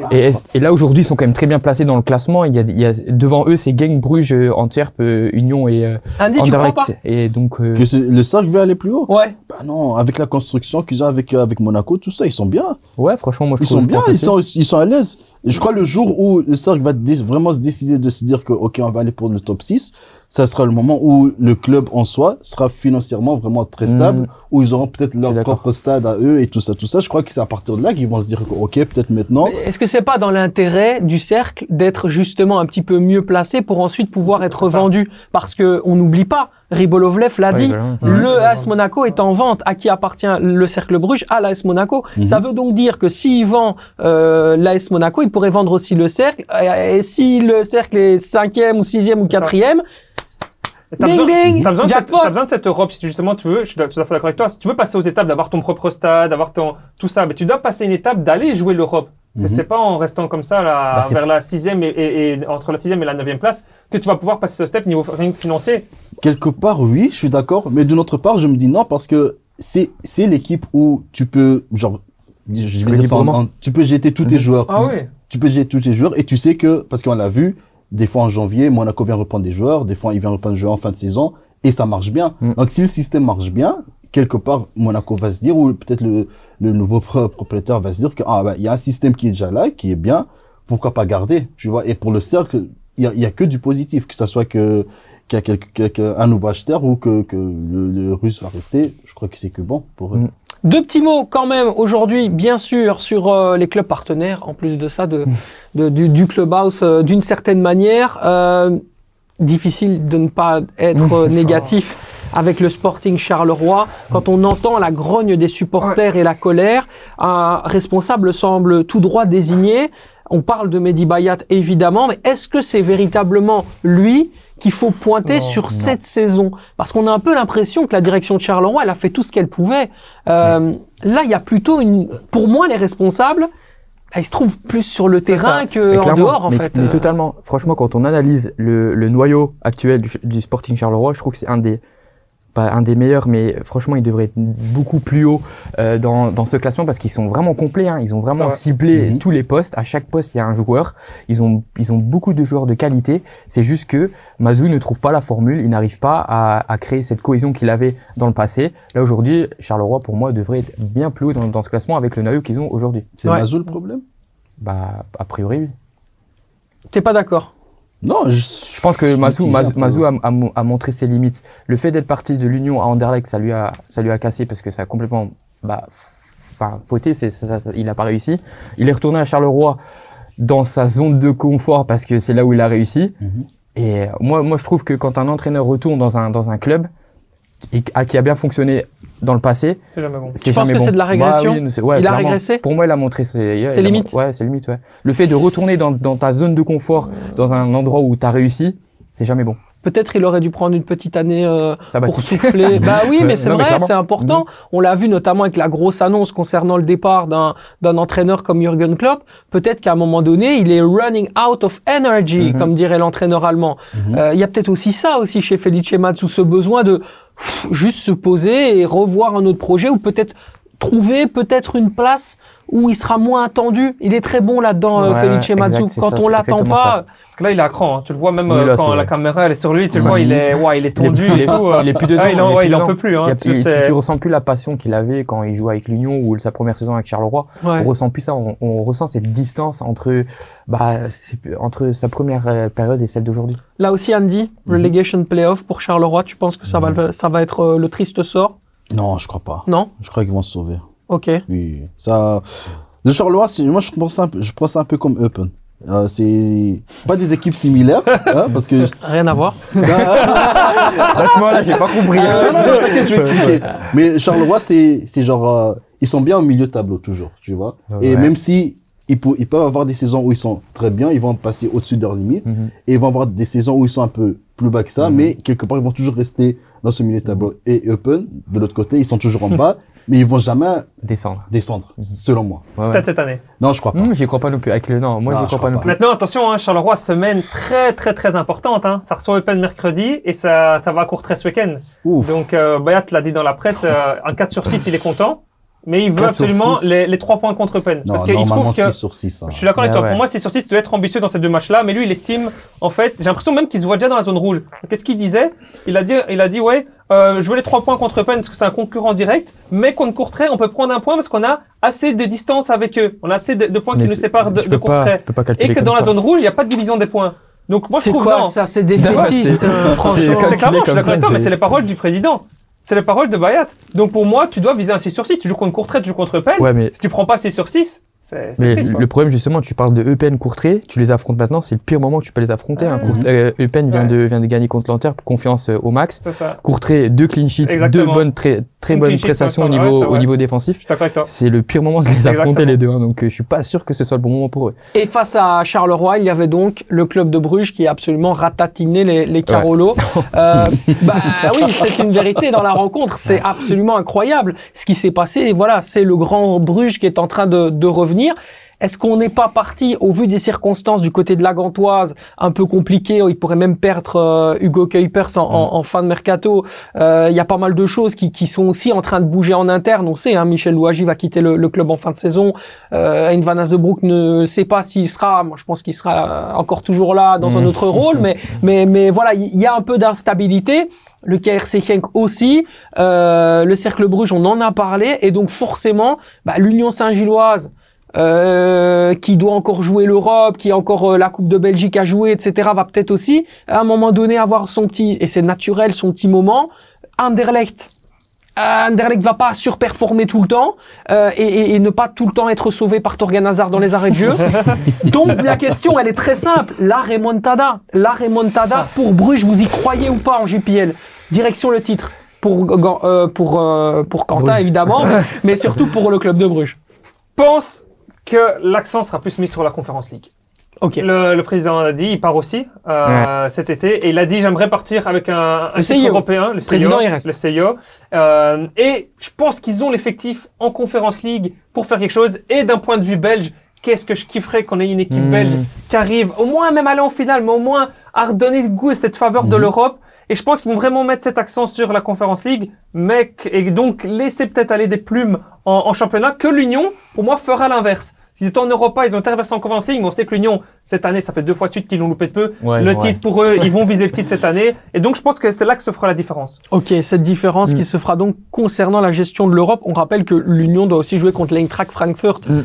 Donc oui, effectivement, ça peut être euh, en termes de noyau et de qualité, quantité, là aussi que le curseur euh, va être mis pour euh, pour les Blauenzorg. Ouais, enfin euh, je suis pas convaincu euh, par une potentielle remontada, même s'il joue très bien, ça joue très bien, franchement invaincu depuis euh, depuis plusieurs matchs, je ne sais même plus combien, mais ça fait un bon moment. Moi, le, le seul souci que je, enfin que, que je pointe, et c'est un truc qu'on parle depuis des semaines, depuis des mois ici, c'est la défense. Si un, un joueur, un joueur, que ce soit Michael Spillers, Ouais. Euh, Meyer ou De Kuiper, si un des quatre se blesse, tu fais quoi? Y a, il y a, tu peux, tu peux perdre un joueur blessé, hein, ça, c'est, c'est, c'est, c'est, c'est tout à fait normal. Le club euh, de Bruges si- qui cherche à libérer Boyata, Bah mais oui, qui n'a il- pas véri- véritablement Ouais. envie de partir. Boyata, Ouais, il a un très ouais. bon Ah salaire oui, et et si, et si Moi aussi, j'allais rester. mais si je me, surtout qu'il est en fin de carrière, donc, euh, j'ai l'impression. Oh. Mais, mais je veux dire, euh, comme, enfin, je pense que tu es mieux placé que nous pour le savoir, ils vont pas forcément recruter euh, au- en défense centrale, donc.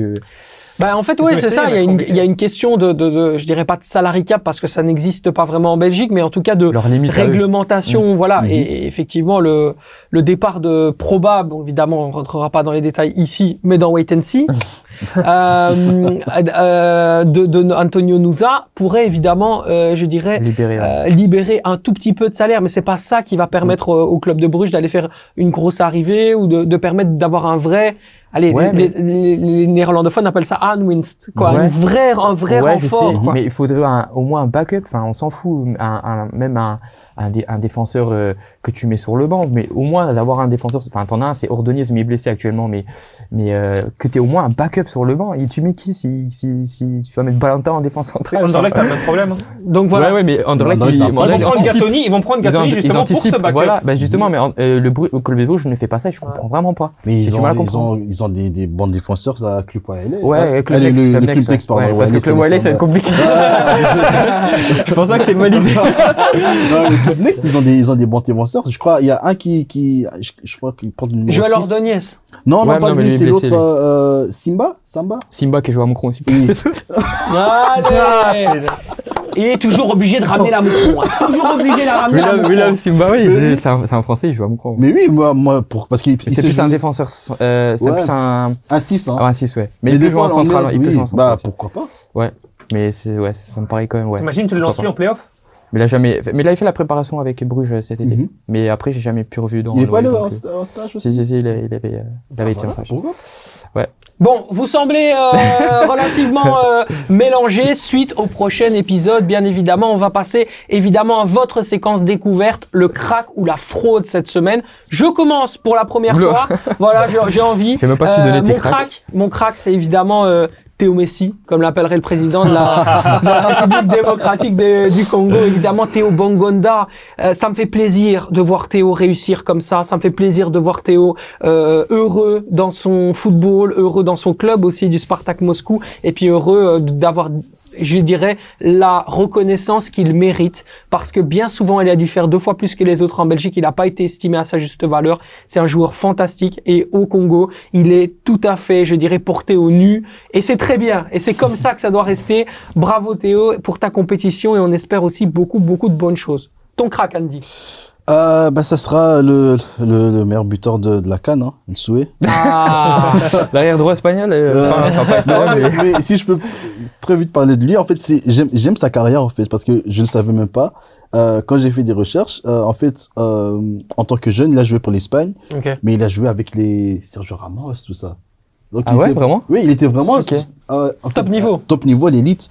Et c'est qu'il a un peu freiné, ce sont des blessures, etc. Et puis des, des mauvais choix et tout. Mais quand tu vois sa carrière, il a joué en Chypre, Grèce, même en, en, en Serbie. Il, est allé partout un peu. Et, et se dire que à 35 ans, dans une canne où tu commences en tant que back droit, après on se dit que ah on n'a pas d'attaquant, bah, qui peut jouer en attaque? Tu te dis, il se dit moi. Mais quand tu vas au ballon, moi je trouve vraiment que il est techniquement très fort. Et moi je parle pas des, des techniques, les, les, les acrobates, tout ça. Non, c'est vraiment genre contrôle, passe, euh, le timing est toujours bien. Il, il fait tout. En fait, c'est comme s'il est, il a été euh, formé comme un œuf Ok. je trouve. Et c'est ça que, genre, je donne tous mes plumes parce que à 35 ans, faire des choses comme ça, surtout en Afrique, contre des pays, contre des défenseurs qui n'ont, ils ont pas de pitié, tout ça. Donc, franchement, chapeau à lui. Ensu est le crack, donc Dandy, Ouais. ça fait plaisir à entendre. Guinée équatoriale, malheureusement éliminée de la Cannes, on l'a dit. Euh, Thomas, Ouais. attention, un crack ou une fraude? Euh, crack, euh, j'aime bien sortir euh, des sentiers battus parce que j'aime pas sortir des, des cracks euh, évidents parce que Ce c'est n'est pas nul. encore en mai, hein. Parce que- ouais, terre ouais. battue, c'est Ouais. c'est- c'est- Mais, euh, pas je veux dire, euh, non, j'aime, pas les évidences et du coup aujourd'hui je vais sortir un défenseur de Courtrai Ok. qui vient d'arriver. Ah. Euh, Fuji? Non. Tsunoda. Ah, dommage. C'est, c'est mais Tsunoda parce que Tsunoda. franchement il, est, il a été euh, il été incroyable face face à Louvain. Il a remporté tous ses duels. Euh, il a apporté vraiment euh, cette sérénité défensive que Courtrai avait besoin parce qu'ils ont quand même encaissé plus de 40 buts euh, euh, cette saison. Euh, ça fait deux clean sheets d'affilée. Bon, il n'était pas là euh, au standard, il vient juste d'arriver, mais sa performance a vraiment été euh, remarquable. C'est euh, bah, tout simplement Zouir Essika, l'agent de Zakaria Bakali, euh, Zakaria Elouadi, pardon, euh, qui nous disait ici dans l'émission spéciale Mercato qu'aujourd'hui les clubs belges et notamment euh, aussi suisses, il me parlait du Servette Genève, Mm. veulent en recruter deux, les Japonais, pour Mm. aller justement profiter d'une espèce d'adaptation qui pourrait se faire plus rapide. S'ils sont à deux, ça va, Ouais. ça- voilà, ça, ça leur permet aussi de très vite se, se mettre dans la réalité ouais. belge et de pouvoir progresser. Tu l'as dit, Tsunoda fraîchement arrivé, déjà bon. performant. Fuji qui était sur les tablettes du Sporting d'Anderlecht, fraîchement arrivé aussi, déjà performant. De Que de japonais dans cette JPL, hein. Non, ça va, ça va être intéressant à voir et je suis curieux de voir comment Courtrai, avec le nouvel entraîneur, ses nouveaux joueurs, va performer euh, les, les semaines à venir. Je suis pas convaincu maintenant que ce soit le premier euh, candidat relégué à la, à Challenger Pro League. Ça va être extrêmement chaud et donc tout le monde doit avoir un petit peu les fesses qui brûlent en ce moment. Westerlo, euh, Louvain, euh, Louvain, ouais, le Standard euh, également. ouais. Ouais. Ça va être, ça va être, ten- ça va être très tendu, hein, la ça va être dur avec peut-être aussi un licenciement de Cassapa, mais on y reviendra. Euh, notre ami Quentin, ton crack ou ta fraude? Bah, il y a eu trois cracks, on va prendre une fraude. Hein. Ah, J'étais au match. Je suis désolé, mais capitaine Jan Vertonghen. Hein. Ah oui, mais bon, ça c'est Ah, évident. Ça. Les deux buts, même s'il met le goal, je suis désolé avec l'expérience qu'il a. Mm. Contre l'Union, un match important comme ça, premier contre deuxième. Waouh, moi j'étais choqué, même au stade, j'étais Ouais, ouais. j'étais comme ça. Ah, On vient de perdre tous les viewers. Voilà, Ils viennent tous de partir. Non, mais c'est vrai, il faut, faut rester logique. euh, c'est compliqué, je trouve. euh, les deux fois, la première fois, même lui, il dit euh, en interview qu'il veut dégager super fort le ballon, mais avec ton expérience, c'est pas ça. Et le deuxième, il est complètement passif. Il attaque pas son Mm. ballon et tout, même s'il est sur son mauvais pied, il est passif. Et Ouais, c'était ouais, choquant. c'était- hein. c'était vraiment choquant. Ouais. Là, ça part deux fois comme ça en 20 minutes, euh, c'est chaud. Heureusement qu'il marque, parce que là, je l'aurais pris Ouais. aussi en, en Ouais. faute de. C'est chaud, c'est chaud. Et le Sporting, donc, bien dans cette position. Tu les vois rester Ouais, troisième, quatrième. hein. Franchement, je vais, je vais pas mal voir de matchs euh, euh, cette année euh, à, Anderlecht, euh, parce que mon beau-frère est supporter d'Anderlecht et euh, j'ai la chance euh, d'aller voir. Donc, franchement, c'était le match où ils ont le moins bien joué. C'était exécrable. La vérité, si l'Union, après euh, 35 minutes de jeu, met 0-4, c'est franchement, il y avait rien qu'à aller. Les contrôles n'allaient pas, les passes n'allaient pas, les appels n'allaient pas. Dès qu'ils avaient la balle en défense, ils paniquaient, ils lançaient tout le temps devant les supporters. Franchement, jamais vu ça. Les supporters à côté de moi commencent à vraiment péter des câbles et, euh, et à les huer. Ils ont de la chance de marquer ce goal euh, avant la mi-temps. Wait and see, wait and see, bien sûr, c'est votre euh, émission sur les bruits de transfert. On arrive bien évidemment à la fin, bientôt jeudi minuit, et donc forcément, vous allez voir, on va vous faire un petit récapitulatif de tout ce qu'on a travaillé cette semaine jusqu'à présent, avec des nouvelles qu'on l'espère les plus fraîches possibles sur le mercato hivernal. Messieurs, merci Andy, merci beaucoup d'avoir été là. Ah, merci pour l'invitation. Mais t'es à la maison, t'es à la maison comme on dit. Moi je le dis toujours. Bon, les gens disent que je peux pas parler arabe parce que je suis pas arabe, mais marhaba quand même.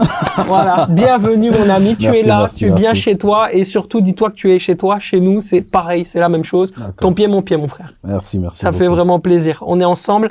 Euh, Thomas, merci beaucoup. Merci à toi, merci Andy d'être venu. Je souhaite que le Congo remporte la canne, même si j'y crois pas. voilà pour terminer, On c'est peut, on peut magnifique. parier sur ça? Euh, oui, on ah peut. oui, bah ouais, allez-y, ouais, pariez. ouais. Euh, parier sur ça Ah, ah, Allez. ah, allez. Allez. Allez, tu me fais une tournée générale. Ouais, allez, une tournée générale. Magnifique. Quentin, merci beaucoup. Et puis quant à nous, évidemment, on se dit à la semaine prochaine. La semaine prochaine, eh bien, vous verrez, on va encore parler de la canne, on va encore être à fond sur la JPL. Bref, un programme absolument délicieux. Ciao, ciao